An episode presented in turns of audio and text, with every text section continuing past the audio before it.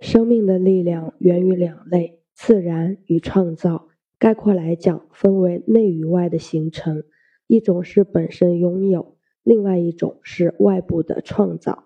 前者是自然馈赠的力量，与生俱来；后者是依靠创造的力量来行走。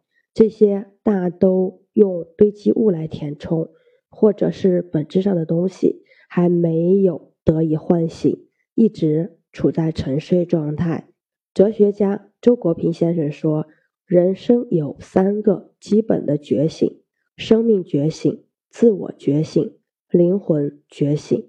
首先，你是一个生命，你因此才会在这个世界上生活，才会有你的种种人生经历。”其次，你不但是一个生命，而且是一个独特的生命个体，并且能够明确的意识到这一点，也就是说，你是一个自我。第三，和宇宙万物不同，人是精神性的存在，你还是一个灵魂。外在的力量，诸如权力、财富、名气、地位，也许可以让你活得风光；内在的力量。才叫人流连在生命的意义里，饱满丰盈。但必须把内外区分清楚，否则就是本末倒置。最先是生命的觉醒，我们终归是一个生命，却很快被忘掉。通常忽略于内在的恢宏力量，更多去追求外在那些形式上的满足。既然在社会上生活，有些外在的追求是不可避免的。也无可厚非，只是需要懂得透过这些追求去发现自然的生命，牢记你就是一个生命，经常去聆听他的声音，去满足他的需求，这是本质上的需要。自然的生活、和谐相处、健康安全，也包括爱情、亲情等等自然情感的满足，这些需要平凡而永恒。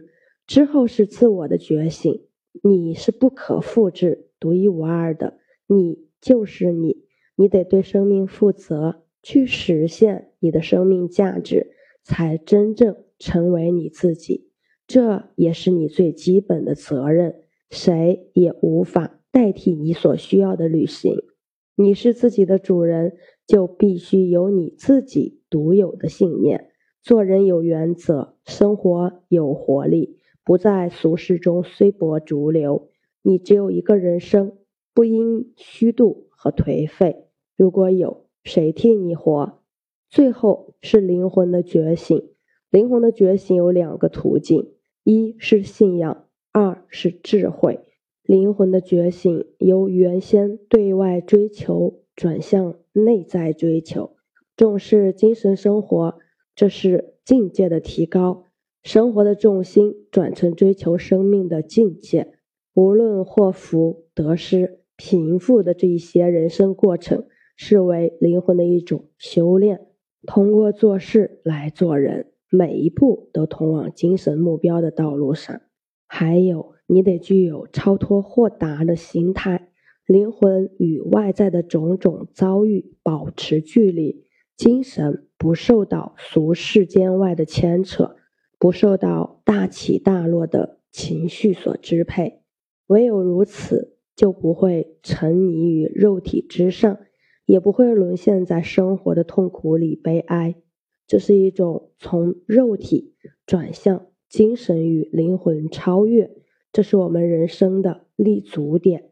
生命觉醒得以单纯快乐，自我觉醒得以实现你之所以为你的价值。灵魂觉醒，得以信仰、智慧与归真。我是袁一凡，一个二十岁的八零后修行人。喜欢主播的，欢迎关注，欢迎订阅。